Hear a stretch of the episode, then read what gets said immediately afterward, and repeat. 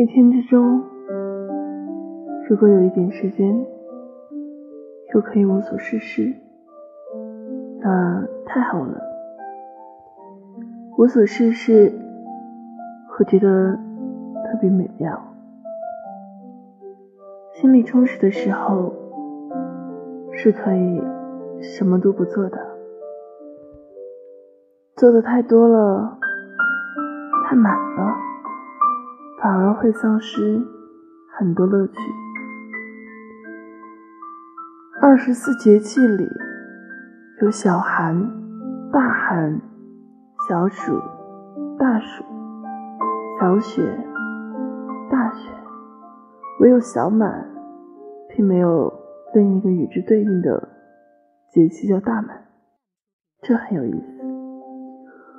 满，本指水充满容器，形容那些十分完全没有余地的状态。但小的盈而满就不同了，灵动荡漾，摇曳生姿，就像这时节里的麦子，颗粒看起来饱满，但还未真的成熟。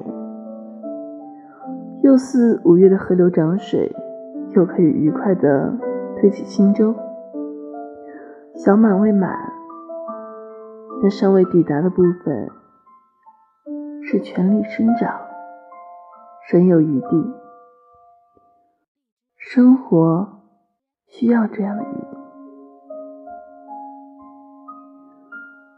做一道菜也好，演一个电影也好，写书法也好。都不能太满。譬如建筑空间有余地、有留白、有各种可能性时，就有一种相对的完美。人与人之间的关系就是这样，表演也是这样。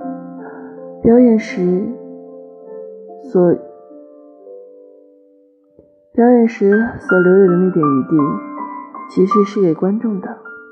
演得太实了，反而失去了想象的空间。